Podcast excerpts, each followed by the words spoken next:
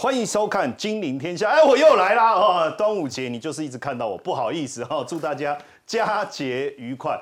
当然，呃，这个端午节前大家在谈东升西降哦，那没想到这个东升指的是日本、台湾哦，那这个中国呢，怎么好像没有消息？那另外一个呢，大家也非常关心的是台积电六八八会不会再度看到？大家也很关心，还有一些集团股啦，老牌的集团股啦。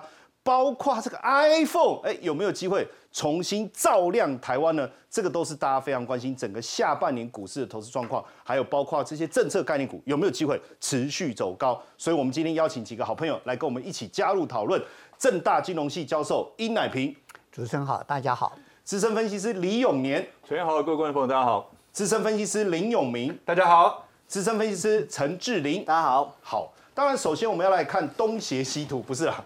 东升西降啊，因为因为大家真的讲东邪西毒哦，那东升西降应该是指中国上来，可是没有啊，就是资金都跑到日本啊，这个台湾，那所以我们想问一下永明哥，因为你在这一块哦，今年也特别做了一个很详细的研究，想要跟我们分享，那我也想大家也很关注了，那中国到底今年有没有机会？对，东升西降其实是习近平这个习大大之前创的一个名词哈。不过现在目前看起来，这个东方的红太阳好像升不太起来，哎，啊，好像还在地平线乌云罩顶啊。对，美国银行这边有公布啊全球的基金经理人跟股票的一个配置啊。其实，在中国这一块的话，是放的非常非常的低，因为他们现在甚至做空中国的股票来做多美国的科技股，这个已经变成六月份的一个拥挤交易。好，那现金的水位呢，在中国这一块的话，已经降到了大概百分之五点一，这也是创二零二二年以一月以来的一个最低。那这一件事情告诉我们什么？就是大家之前认为的疫后复苏。的中没有出现，或者是说它其实复苏的很缓慢。那今年度各位可以看日股啊，其实已经涨了大概百分之二十七，在端午节之前。那台股涨了百分之二十二，韩股就算没有这么多，至少有百分之十八。可是同一个时间，包含像中国跟香港，其实它的呃涨幅非常非常的一个少。你用这个 奄奄一息看起来好难过。对啊，而且你看深圳创业板哦，其实这个就有点像我们在前一集里面分析的，就是罗素两千啊创业板。啊，或者是什么的股票，除了台湾的 OTC 以外，大部分的小型股今年表现都不好。不好。那创业广是跌了大概百分之八个 percent，香港的创业板甚至还跌到了百分之十一点六。那各位可以去看十一点六跟二十七，十一点六跟二十二。哎，别别咋不？那差贼，这反差呢？对呀，全世界不是都面临假第五公散？丢啊！啊，全世界都面临一个兔子年啊！为什么这只兔子比较会跳啊？那只兔子还往下跳？所以呢，原则上的话，你看中国因为有中气的一个制裁等等。好，那现在世界银行这边就有提到中国经济简报，他说中国啊，其实放缓的这个经济增长的一个力道在放缓，复苏很很这个很微弱。我们做了好几集的一个节目，都是提到中国的四不青年，对。对，然后也提到中国青年的失业率高达百分之二十，对，然后再加上说所有的城投债啊，或者是你去看到的一个地方债的一个结构的问题，对，都结构的问题。那现在甚至就是说三驾马车里面，出口、投资、消费基本上都是不正的。然后最好还最大的一个问题还有所谓的。地缘政治好，公个家那种没讲那种没个讲啊啦，我知道了，不用再讲了，不用再讲了，是不是？对，好，讲到这里，所以这么多人去放空它，听起来很有道理，对不对？对。但是各位，你又不是没有看过今年有多少人在批评美股啊？对呀，你从去年到今年有多少人说台湾股市啊？哎，越骂越成才哎。所以股票这件事情就是这样，有的时候它就是有反骨，就你越骂它，它就越怎么样，它就越。背叛给你看，那各位有几个东西可以去衡量股市的一个运行周期，有的时候会跟经济有暂时的脱钩。各位可以去看最近有三轮经济的这个状况哈。所谓的三轮的状况，就是第一次是在二零零七年一直到二零一零年，当时 GDP 的中间值大概是百分之十，然后利率的中值大概是百分之三点九。那这一段的话是维持了大概将近五年的时间，这是第一个阶段。然后第二个阶段就是中国的经济已经再也不会再像两千零八年当时要办金澳的关系。一路的往上升，然后之后就从这个阶段里面跳到第二个阶段，中值是七趴，利率中值是三点四。那这个时间点大概就是从二零一二一直延续到二零一八。那现在是三轮经济里面的第三周期。那第三周期的一个 GDP 的中值是四趴，利率的中值大概是二点九。好，也就是说经济是在走一个缓步楼梯。GDP 的状况，这个叫做三楼、二楼、一楼。好，那走到这里的时候，我们回头再来去看一个东西，就是说现在中国政府一直不断，尤其它的央妈不断的一直在放水降准，然后或者是这个降息了降息。好，但是它现在降下去的一个结果，是不是又创造了所谓流通的 M two？对对，但是呢，对 GDP 的一个刺激力道其实是一次比一次弱。各位可以去看之前拿 GDP 去除以 M2，这个就是等于是效率性，多少的货币创造多少的 GDP。好，那之前在二零一、二零一二这个周期的时候，大概是百分之七。好，也就是说 GDP 大概是 M2 货币存量的百分之七左右，但是到了这个周期，二零一三到二零一五的时候，就已经降到了百分之五，甚至五以下。那现在呢，又是从这个八趴一直不断的降，降到了五趴，所以我们说这一次的周期有点像二零一三到二零一五也就平对的水平，也就是你政府不断的。在印钞票、宽松货币政策或等等，尤其是所谓的基建呐、那个周期就是地方政府的基建呐、地产在推升。但是你对市场的 GDP 的影响，我们刚刚说三驾马车里面是带不起来。对好，那讲这么多，你是不是叫我要去放空？哎，入股，或者是听起来很像嘛，对对不对？或做空乘以二的那个 ETF 哈。对但是各位可以去看，其实非也非也。好，为什么呢？我们拿万德三百的一个非金融指数，然后就是所谓的这个灰色的这一块，然后我们再来去做一个所谓的债股收益差。所谓债股收益差，就是拿中国的十年期的国债去减掉沪深深三百的一个平均值利率就我们常。常在比较嘛，就股市的收益率跟对债券的收债券的益率。收益率，只是它这里用沪深三百的一个值利率，然后用十年期国债的一个值利率，两个一减之后呢，就会有标准差。好，那标准差有分正一倍、正两倍、负一倍、负两倍。哈，那各位可以去看一个股市在相对比较热的状况的时候，它是维持在一个标准差以上。对这个就是所谓的二零一五到二零一六的这个周期。然后之后呢，是不是有出现了一个二零二零以后，二到二零二一的疫情之前这个复苏的这一段时间，解禁这个解封之之前的这一段，所以。好的状况就是在一倍到两倍，嗯，尤其是两倍会这个见高。然后呢，差的一个状况，各位看，二零一二年当时欧债危机，二零一六年当时的一个地方债的问题，然后到二零一九、二零二零当时的中美贸易战。那现在呢？现在正好是回到黄色的这一条线，黄色就是所谓的两负的两倍倍，负两倍。你看负两倍这个地方就打住负两倍这里打住，打住，打住，打住。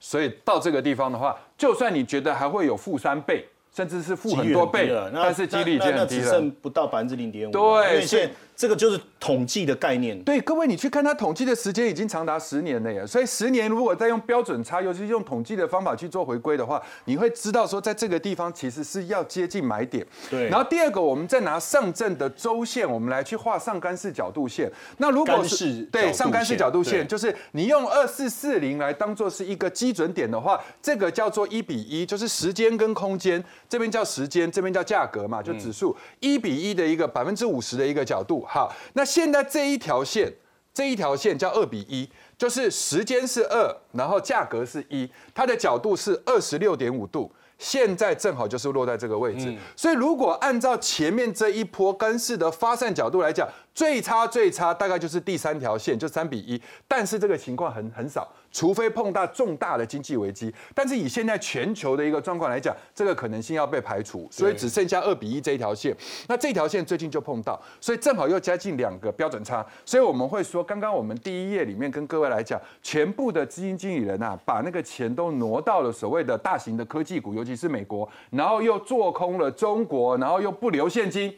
那以这样的一个情况来讲，非常容易就被扒。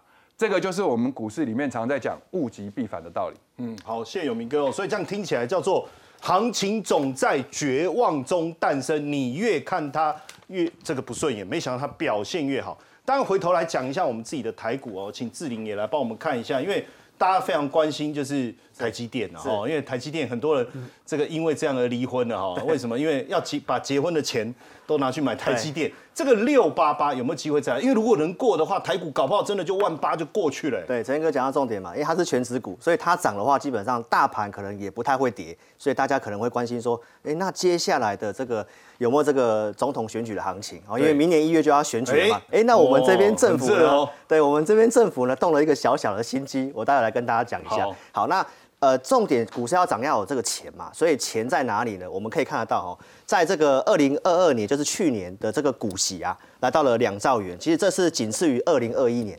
所以大家也想到说，二零二一年当时下半年的行情其实也不错，真的不错那即便去年行情不好，但是在呃在去年的七月份还是有一波拉抬。那重点就是这个除息的钱有机会拿到到了拿到了钱以后对，应该都在投入的机会比较大。没有错，因为参加除权息通常是长期投资者，所以其实我们来看一个有个巧妙的时间点，就是我们可以看到，呃，接下来要发这个现金股利的部分啊，呃，第一名是这个台积电，大概两千多亿元。那依序刚刚讲到的，像长隆啊，或者是呃联发科这些股票那这些股票的现金发放的日期刚好都是在七月份。刚好都在七月7份，月8月所以如果在七月份行情有震荡的话，那这些钱会不会进去股市，就是支撑呃这个台股一个很重要的各位老婆注意了哦，你老公可能都在七月会拿到这些钱哦，啊对要看紧一点哦。对对对，记得要把 要缴国库这样子。好，那这边来讲的话，当然最重要就是呃这个外资的部分。好，大家也看到外资持有台积电非常多嘛。对那这边政府为什么说动了一个小小的一个心机哎呢？怎么说因为呢，你知道的太多了哦没有错，你看哦，这个过去二十年啊，这个我们的台股的涨跌，其实基本上统计下来，跟外资的买卖超有一个非常大的关系。对因为只要外资是卖超的，那当年其实都是大跌的，几乎都是这样零。零八、二零一一、对，那只有一个例外，哦，就是在二零二零跟二零二一这个地方。二零二零跟二零对，因为当时我们的内资开户呢非常的对汹涌对，就就直接就呃就是把台股把台股推上去哎就嘎外资，但是在二零二二年看到外资大卖了一兆多，史上最多，股市还是跌了。那这个时候。呃，我们的政府就想到，因为毕竟要选举了嘛，那怎么样把这些鼓励的钱、或者是外资的钱继续留在台湾？所以应该是说，鼓励的钱你会投入，那外资我要让它进来，对我按照过去的逻辑，行情就会上去，对让它我要想一个方法对让它进来。让它进来，或者是它不要卖出去。哎 哎，对，对这也是个办法。所以其实有一个外资担保品的办法呢，原先是九月份要实施，那目前政府把它提前到八月底。那这个我简单做个解说了哈，就是我们国内上市柜的股票，只要有信用交易的，那它都可以外资都可以适用这个办法。那就是说，他把这个。呃，这个股票呢跟券商质押，他可以拿到钱。那是这个拿到的钱呢，他不能买台股，他必须把钱汇出去。所以意思就是说，如果这个法令一旦实施的话，到八月底外资如果要用钱的话，他可以用这个办法拿到钱，但是这股利的钱，他就可以考考虑把它拿来买台股了。哦所以这个就是我们有机会认为，呃，在这个资金活水跟政策引导之下，哈，下半年的选举行情是所以等期于这个其实对于筹码的安定就比较有机会了。对对哦对对对对对好。那当然要涨的话呢，重点是对刚刚陈彦哥讲的，像台积电的部分嘛。所以我们从它的现在跟未来的展望，包括它的一个技术的部分，来跟大家讲一下台积电它接下来的一个一个看法哈。台积电它其实第二季的财测是用一百六十亿美金，大概三十点四。那我们稍微帮大家算过了，只要它接下来的营收能够达到一千六百。二十亿的话，那它可以达到高标，而且我们可以看到它五月份大概是一千七百多亿所以其实目前来看的话，其实第二季我们觉得是台积电本身最危险的时刻，但是其实它已经是撑过，最安全的呃，也也撑过去了哈。对那未来的话呢，我们透过呃外资的分析师哦、去做未来三年的获利的预估，其实我们可以看到，其实今年大概是不需要看了，因为下半年大概整个机构法人都是看明年的哈，都以明年为为主。对，那我们看到以明年来讲的话呢，我们就哦看平均值的 EPS 预哎估比今年。好很多哎。对，那去年高点是六八八嘛，那 EPS 是三十八块多，所以如果这里看到呃这个四十一所以你刚才讲到一个重点，去年六八八，你说 EPS 是哎三十三块多，三十八三十八块多，对。可是他现在预估明年是四十一块，对可是现在股价还没六八八，，对，那所以意思就是说，代表六八八这个点其实基本上是会过的嘛。哦，对对对，那在技术面的部分，我们可以呃，它它的技术层面的话，大家可以看到它的这个三纳米的部分，其实它的良率是完胜三星，而且目前的整个制程的节点呢，其实是在二零二七年之后都是做领先的。那台积电到底要怎么切入呢？我们这边简单跟大家做个分享，就是说好，它在这个除权息之前呢，因为我们国内的内资其实都会想要呃卖股票，然后把这个就是节税的意思啊。所以我们发现最近这两年的这个台积电的股票在除权息之前都会做稍微整理，哦，但是反而有一个卖压，对那除权息对那除权息之后，这个通常都是上去的一个。因为它它它除完全息，它就回补了嘛。对对对对对对，就是因为节税的考量，所以这边大家都会看到，大概在除权息的附近做震荡，但是除权息之后，通常都是往上的。哦如果想哎切入台积电的话，也反而应该在除权息之前介入。对对对对对，那这个是针对台积电的看法。好，对，那我们来看一下，那如果台积电是这样看的话，那行情的部分怎么看？我们怎么看有没有机会挑战万八呢？我们先来看一下这个技术面的部分哈。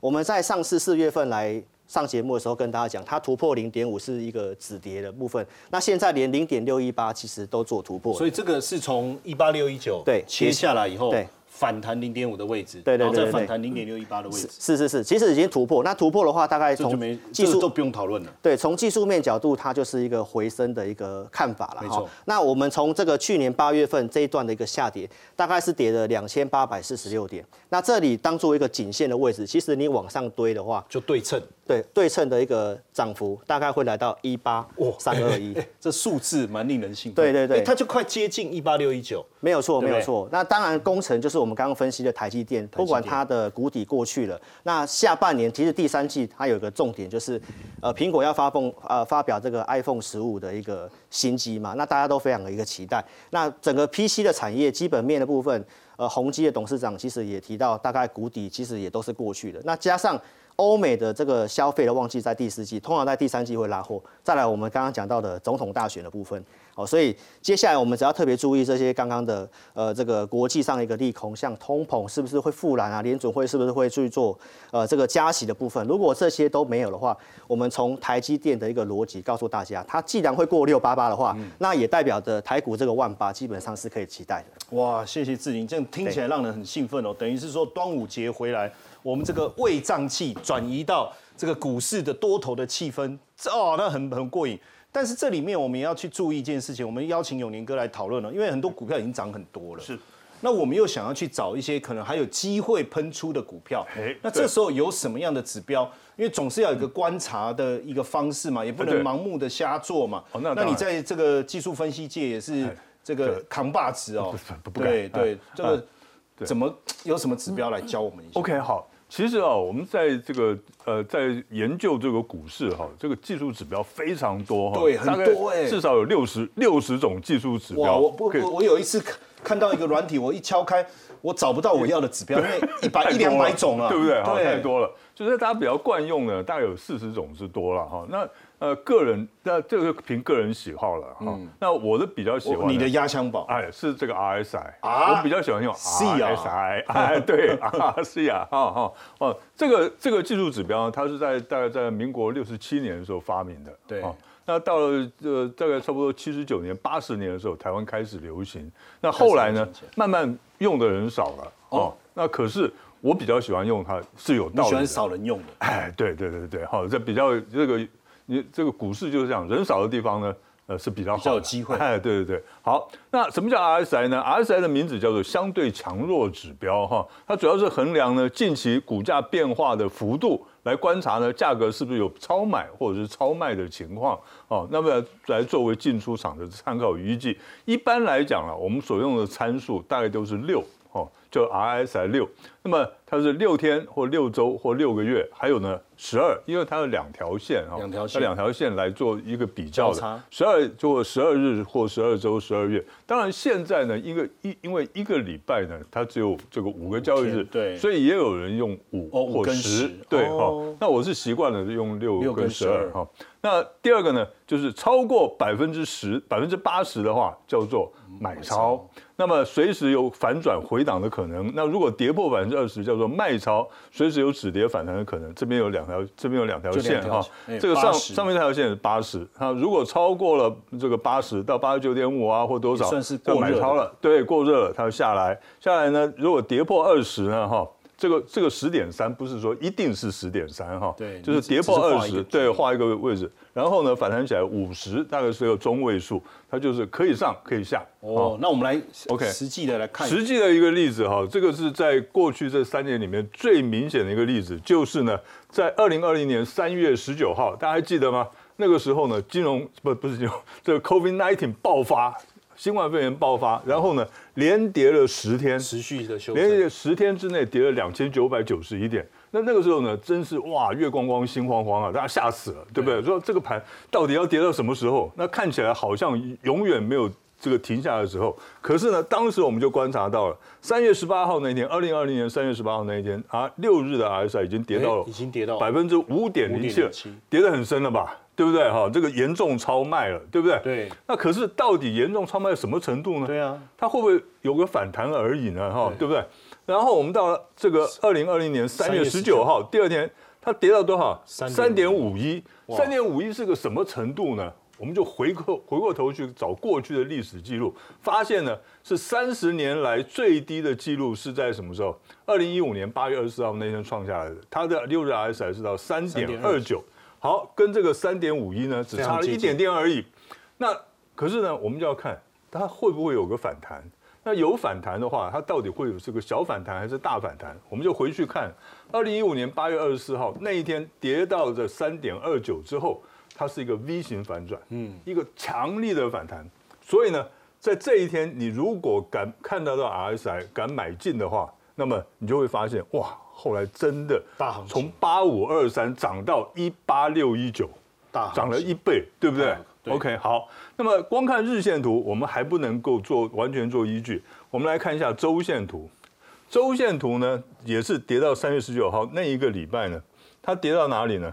跌到了这个九点零五。九点零五，九点零五是什么意思？是二零零八年十月二十号金融海啸以来的最低指数，最低的 RSI。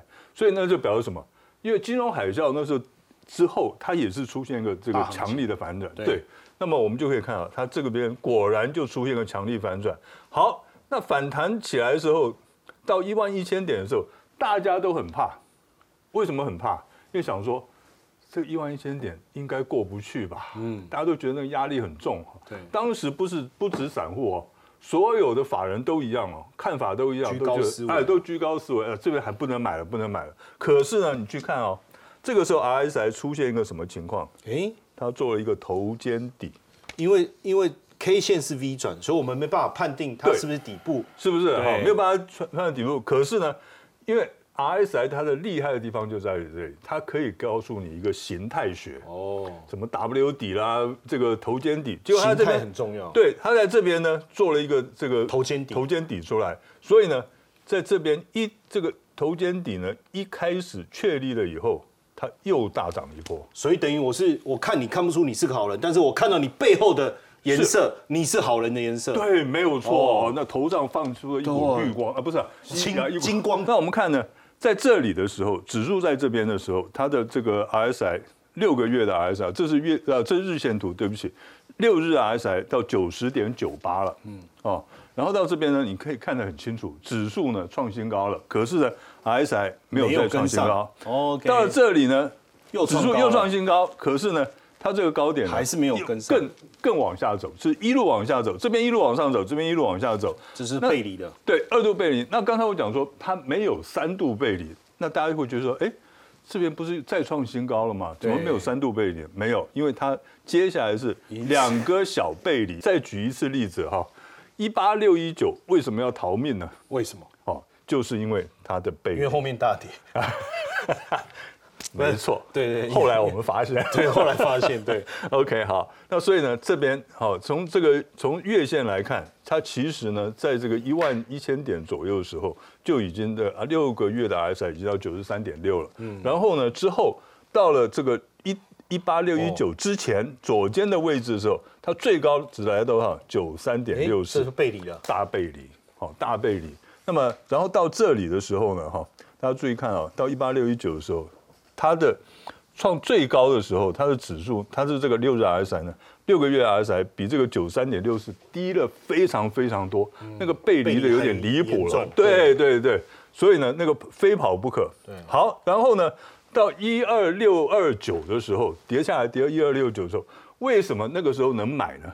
我记得我来这个节目的时候，我还讲说，接下来会有个两千点的反哇，弹你，记忆力真好啊！那时候来节目讲的，到现在都还记哎，得。这这一定要记得，因为讲对了。哎呀，对对对对对对，哦，讲错了就忘了哈。OK，好，所以呢，二零二二年的十月的时候呢，它六六个月的 RSI 跌到多少？十六点一五，跌破二十了，对不对？OK 那你会觉得说，哎，跌破二十了，有这么严重吗？嗯，那它是一定会反弹吗？我们刚刚讲说，跌破二十不见得会反弹啊对。它那一次为什么会反弹呢？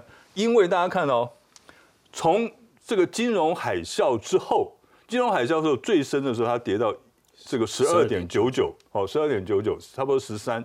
那么从金融海啸之后，六六个月的 RSI 从来没有跌破过二十过。哦，你就说对，太严重了，从来没有跌破过。结果呢，这一次它跌到了这个十六点一五，表示怎么样？啊，买点到了嘛。它再跌跌去哪里？太悲观了。对，没有错哈、所以呢，它就出现一个强力的反弹。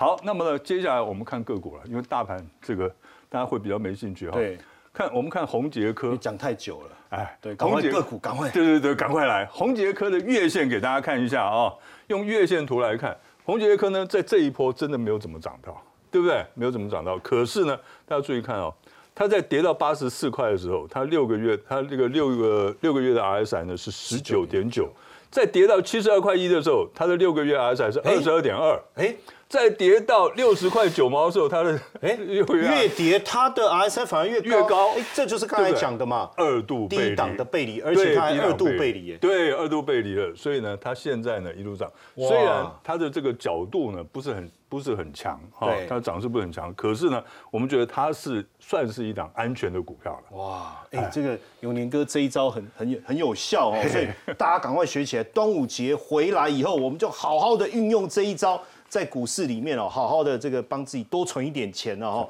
那当然，呃，我们还是非常关心整个全球经济的一个状况，因为以目前来讲，美国的经济成长力道已经好像开始转弱了哦。那中国经济的状况，哦，刚才一开始的时候，有明哥也有提到，这个大家其实还是非常的悲观。另外一个，在欧洲，我们也看到德国啊，既然整体经济的状况比整个欧盟的状况还差、哦，那我们想要请教殷老师哦，因为本身他你对于全球经济的观察非常的独到。那现阶段来讲，难道这个美中欧好像都整整个转弱的情况下，会拖垮整个全球未来我们讲半年也好、一年也好的经济表现吗？我想啊，我们根据所有的这个呃国际这些呃机构的统计资料啊，看到就是全球的经济前景是暗淡无光，就很惨啊。那国际货币基金啊，今年四月份的时候啊，四月中它修正对全球经济成长的预期，它从三点四百分之三点四降到二点八啊。那世界银行更是看衰啊，它今年的年初就整个修正下来，就从百分之三了降到百分之一点七。那到了六月份，虽然上调到二点一，可是它还是看看衰，而且认为这个发展中的国家啊受创最严重。那 OECD 六月份啊，它推出它的全球经济的估计啊，是只有二点七。这整体的来讲，当然我们还有很多的民间的机构了，民间的机构大体上估计都只有一点多，一点六、一点七左右啊。所以整个大家看的话，今年都不会很好。那当然，在这种情况之下，我们看到这个，呃呃，你刚才讲的就是这些国家啊，美国的经济当然不会好。我们可以看到，Fed 现在虽虽然是把息这个这个暂停升息啊，对可是如果你注意一下的话，这个五月份的是呃通膨的年增率百分之四，可是去年的五月份，通膨的年增率是多少呢？百分之八点六。嗯，所以说去年那么高，今年当然是比较低。可是如果加起来的话，总共是多少？十二点多，十二点六。也就是说，我们美国的通膨还是非常非常的严重，只不过你看那个数字好像会带带来一些误差。那这种状况之下，Fed 会不会晓得？当然知道。这也就是我们为什么我们看到媒体上说，大家说啊，Fed 鹰派呃在掌权，大家都在说呃下一个月要升息。事实上，它本身就面临了这个通膨不得不面对的这种现象，所以这种现象啊，对美国来讲当然不是很好。对啊。那当然，如果如果我们再往下看的话，这个呃欧洲的情况啊，欧洲的情况是非常非常的糟。原因是什么呢？我们讲英国啊，英国是脱欧了以后，它就有工资的问题，那工资到现在还在涨，而现在通膨压力各造造成的供应物价很难控制，所以它的经济成长有有有人预估它是负零点八，啊，那德国的状况非常糟，因为对它的出口都是贸易逆差了，而它现在经济增长大家估计都是零，根本零成长，所以德国也不好。但欧洲的状况，这个当然，呃，我们看到法国现在这个马克龙天天外面都是供应，大家都是抗争，又说要工资涨，因为物价涨啊，大家生活受到困难，所以这些问题要把整个欧洲笼罩在一个很悲观的一个情绪之下啊。那回过头来，我们看中国的话，情况就比较不一样了。嗯，因为大家对中国的估计，中国是世界第二大经济体。对啊，又号称世界工厂。那如果用这个购买力评价来说，世界第一大了啊经济体。所以在这种背景之下啊，呃中国大陆的这个经济成长，大家都很关心。非常关心。那大陆这个它这个解封了以后啊，到现在大家没有受到通膨的这种，全世界大家都在升息，抵制通膨。中国大陆好像没有这种现象，而我们看到的他们的央行不断的在那边宽松啊，刺激经济，完全是走不同的路。所以中国大陆的问题完全不在这个这个这个这个别的国家的这种环境之下啊。那当然，如果我们看大陆的这种这个呃资料的话啊，我们我们会发现什么呢？大陆在四月以前啊，他们的消费不足，啊，民间的储蓄过多，整个这个银行超额储蓄一大堆存款，这存款那个放不掉啊，这个问题蛮多的。可是五一长假，大家突然发现不一样啊，五一长假整个这个消费啊大幅的增长，比如说 CNN 报道啊，安利 Pay 啊，这个增增加了百分之两百。阿里巴巴的那个阿里巴巴的那个阿里配，阿阿里支付啊，然后说这个消费者信心指数在那个时候上升到百分之一百二十七，哦，很高啊。对，而这个五月一号当天的这个消费啊，它超过了两百一十亿美金，所以说整个这个这五月初五月五月初这个长假，把整个全大陆的消费都推上来了，推上来了以后啊，我们看到的 就是另外一个现象呢，就是出口在衰退。出口。啊，出口五月份衰退是负的百分之七点五。啊，开始减下来了。而它而这个整个这个大陆的经济看起来好像还是有点力量不足，所以我们看到后来五月底六月初，整个大陆的这个呃人民银行就开始开始宽松，开始推动经济。对，而而宽松最近这几呃这个六月份，我们看到最多就是他把逆回购的方式啊，他们把逆回购嘛做了大幅度的调整。做个大幅度的调整，大幅的这个增加啊，就是说呃让银行的资金能够宽松，能够能够刺激经济。那这种做法啊，对大陆的这个经济来讲，它如果能够维持下去的话，当然帮助会很大。可是能不能维持，现在不晓得，因为这个世界银行估计大陆的经济啊，这个今年的经济成长是百分之五点六，国际货币基金估计是百分之五点二，而这个 OECD 估计是百分之五点四，都在百分之五以上。全世界拿到目前为止，除了因为印度啊。出现了这个大家转投资的关系，印度好像有点高成长，没有一个国家能够像中国大陆这个样子。所以中国大陆的目前这个状况啊，感觉上，呃，正负的这种讯息都有，大家都在观察啊。当然，我们在这边看到另外一个就是整个全球啊，制造业的需求不振，而服务业非常好。好像需求都被服务业，服务业我们看到旅游啊各方面，大家都在拼命的，非常的夯嘛。可是制造业出现了很多需全球的需求在滑下滑，那当然这个涉及到什么呢？成本在上升啊，就通膨加上工资都在增加，这个成本上升。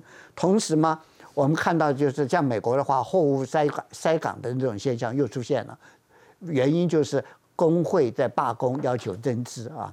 所以说，这个他们的这种这个制造业面临的问题很多在萎缩啊。这个目前那个还没有看到一个很具体啊的一个做法，能够抵制这种需求下滑带来现象。所以全球的景气下滑，制造业不景气，我们看到的当出口这些东西都不行了啊。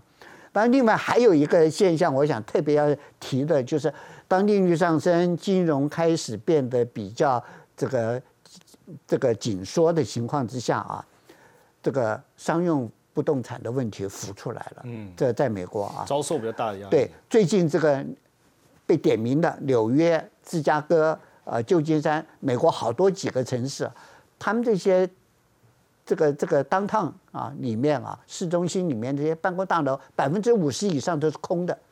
空置率很高哎。对，因为大家这个过去都是居家上班嘛，所以说现在都不回去了，所以就空在那边，空在那边办公大楼的价格就开始下跌，就房地产就出开始出问题了。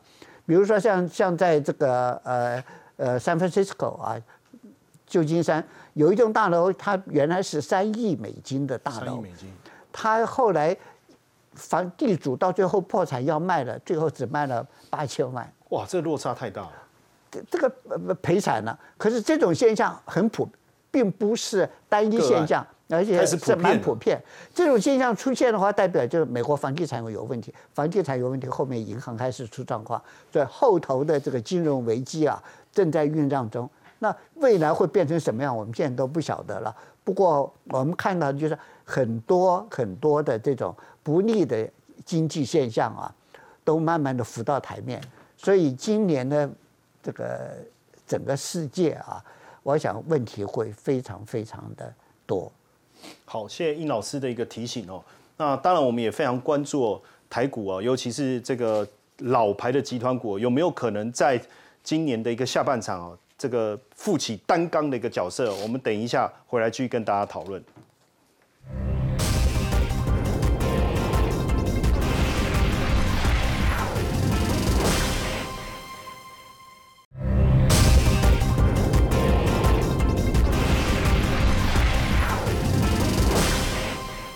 过去这个台股当中的集团股也被称为大牛股哈，往往不容易涨，因为都在睡懒觉 哦，不是？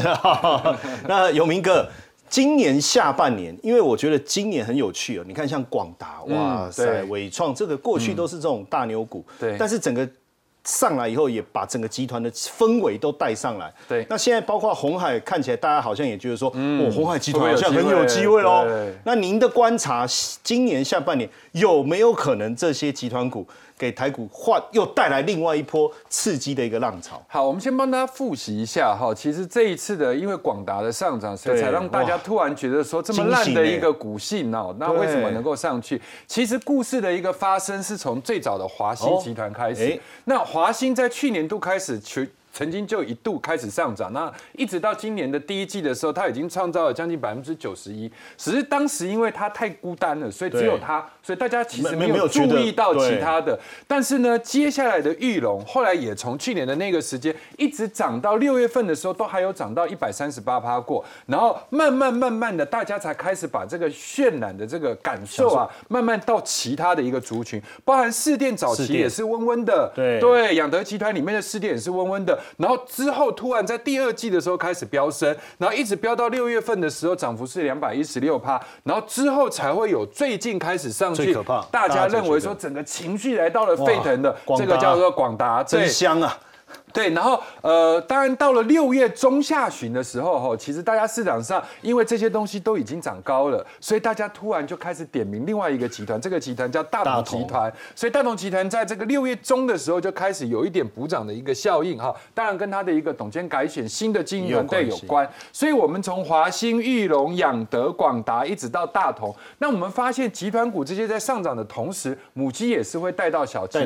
不过今哦年有一个很大的一个不同的，你看。看哦，母鸡出来的涨幅是比较高，小鸡其哎实是比较低，有带到，但是没有跟上。对，华兴大于华邦，玉龙大于玉龙，市电大于国宾。那国宾已经很会涨了，但是国宾还输市电哈。广达带动广明，然后只有大同跟精英里面精英涨得比较多。所以我们常常在讲一句话，股票市场就是轮来轮去。那之前我们在说，您要浦西一张床，但是也不要浦东一间房。哦可是现在现在浦东不得了浦东不得了，浦东最好的一个饭店什么都在这。所以呃，在股性在轮动的一个过程中，反正今年各位就抓住一个原则，不要随便骂股票，不要对随便觉得它股性差，不要觉得它不会涨，对因为到最后你都会被修理。不要觉得大牛比较懒哦，对，哦结果它反而就真的就上去。那接下来我们帮大家来看，当这一些集团都已经上去的同时，我们接下来要看什么？当然，不然包含红海也是。其实我们今天要跟各位讲的是正威集团。好，正威集团，哦你说跟红海有一点关系，又不是那么有关系，因为他们兄弟爬山各自努力。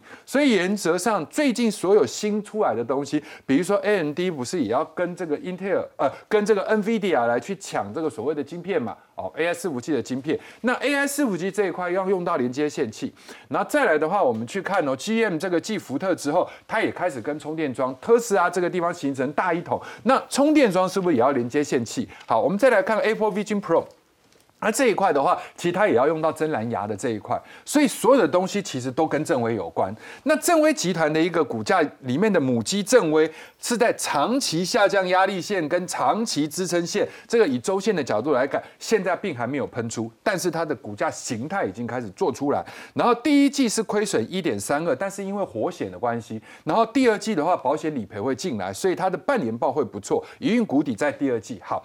那我们刚刚说过，连大同如果都可以涨的话，那正威各位就要看，因为他做的所有的产品基本上他都有。那他旗下有两家公司，好，跟他比较相关，一个是深威能源，一个的话是永威投控。哎，这都跟现在的绿能有哎，跟绿能有系。关，所以这个集团基本上它是已经把台湾所有的金木水火土都包了。好，那这些绿能的情况里面，深威能源它各位要注意一下，每一个股票的周期不一样，因为我们常在讲费氏费氏费波南西指数的时候是三五八十三二一，但是有一些股票它是走所谓小周天，小周天就是十一而单位，十一的倍数。你看它下跌的过程中是跌五十五周，然后它第二个从五七点二到九六这一段它是涨十一周，十一周之后中段的一个整理，九十六到八十六又是十一周，然后最近一直到六月中的这个又是十一周，所以十一周的一个收敛的收脚，其实是有益它未来上攻。所以我们常常会觉得说，哎，最近都在涨 AI 啊，然后绿能都不动，结果。没想到六月十六号的时候，这个中心店就一根顶天的红棒，嗯，对，就直接涨停板创历史新高。所以原则上的话，这个股票就会被中心店给带上去。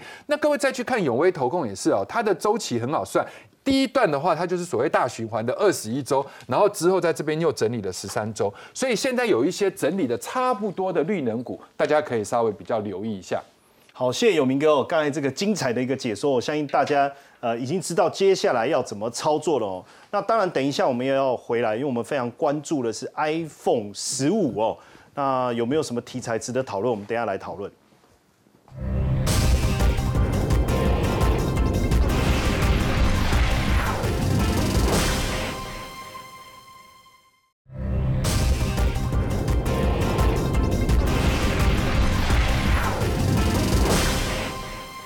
身为果粉，大家一定非常关注 iPhone 十五的推出哦。据说这次 iPhone 十五的价格又比 iPhone 十四贵了。当然，当中的一个亮点就是 Type C。我们要问一下志玲，是它这一次如果真的所有的产品全面汰换都用 Type C 的话，会不会带来一波新的换机潮？是，呃，换机潮的话一定是有，因为根据这个国外的研究机构调查，其实有二点五亿的这个呃果粉呢，使用了四年的时间，可能会去做这个换机。那这个二点五亿，我想大家可能没有什么感觉哈。我用过去的统计跟大家报告一下，二零一八年之前呢，这个呃苹果都还有在公告这个苹果的这个手机的销量。后来就没有了。对，那我们统计之后发现啊，当时的平均的一个销量大概是二点一亿只，所以这次的二点五亿只来讲的话，其实是代表是有这个题材的所以如果它把它全全面汰换的话，那等于它一整年的销售量。，对，没有错。所以你大家可以看到，就是苹果的股价在最近其实也创了一个历史新高，大家预期未来是不错。那如果我们要做这个台湾的这个瓶盖股的话呢，哦，买得好不如买得巧。大概在六月开始呢，其实如果你有在做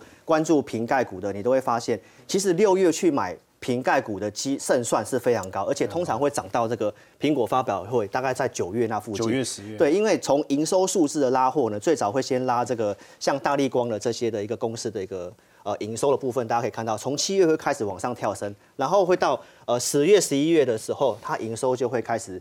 见到这个高峰，所以如果你要操作的话呢，从股价我们可以看到，像这个是大力光的现形，也是在大概在六月份的时候，如果你去做个布局，然后它有机会慢慢涨到发表会那部分。但是有很多的散户投资朋友都是看到发表会当时的这个新闻很热的时候才想要去追，但是其实稍微慢了一点。对，稍微懂的人大概会在这个六月份的时候开始去做个卡位。那我们来看这个 Tape C 的这个题材的一个部分哈，那刚好其实在这个法令的规定，欧盟也要在秋季全部都要做更换这个 Type C，所以这个呃苹果原先是用这个 Lightning 的一个接头嘛，那要全面换成这个 Type C。那这里面我认为有两档股票大家可以去做个注意，因为这次如果你去乱买 Type C 的股票，可能会买错，因为苹果它有一个。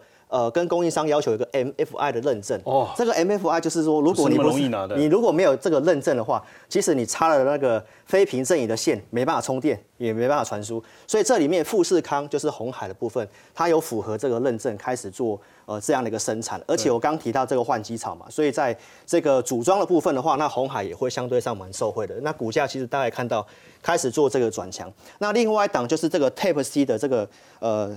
电源管理 IC 的，像这个利奇，那大家这股票可能没听过，因为它已经被联发科给并了。哦那这里面有个 Type C 的 PD 的这个晶片的部分，哈，这个利奇的话，它是全球市占很大的供应商，所以这里面的话，联发科可能就会有机会是隐藏版受惠的股票。哦，隐藏版，因为它并了利奇嘛。没有错没有错好，谢谢志玲。那当然，除了 iPhone 概念股之外，我相信大家还希望有更多的一个投资的机会来跟大家分享哦。那我们等一下广告回来再跟大家透露。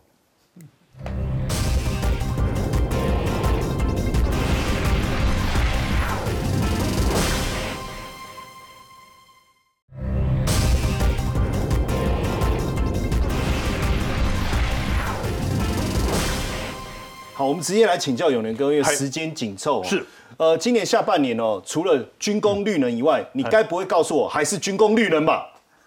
呃，对，好，哎好好好了，所以今年上半年很旺的这个题材，下半年应该还是持续延续。对，没有错、哦。为什么呢？因为刚才这个殷教授有提到了嘛，就是下半年全球的经济景气大概都不怎么样，对不对？哈，那而且有可能会出一些问题。那么至于说资金方面呢，也也非常的紧俏。啊，有可能会引发经济衰退。为什么呢？大家可以看，美国联准会呢预定今年下半年还要再升息两次，哦，这个有可能的。那而且呢，七月底之前呢，美国政府呢，财政部呢要发行七千亿美元的这个国债。国债哦，那么呃，澳洲啊、加拿大还有欧央呢，它现在都已经开始又重新重启了升息循环了，所以这个资金紧俏大家是没有问题的。那而且呢，经济景气有可能会被压迫的衰退，所以在这种情况之下，我觉得还是军工概念股、替代能源这些股票，因为它是政策概念股对，所以它不会因为经济景气不好，然后它就这个呃国防预算啊什么就少拨，那不可能的啊、所以呢，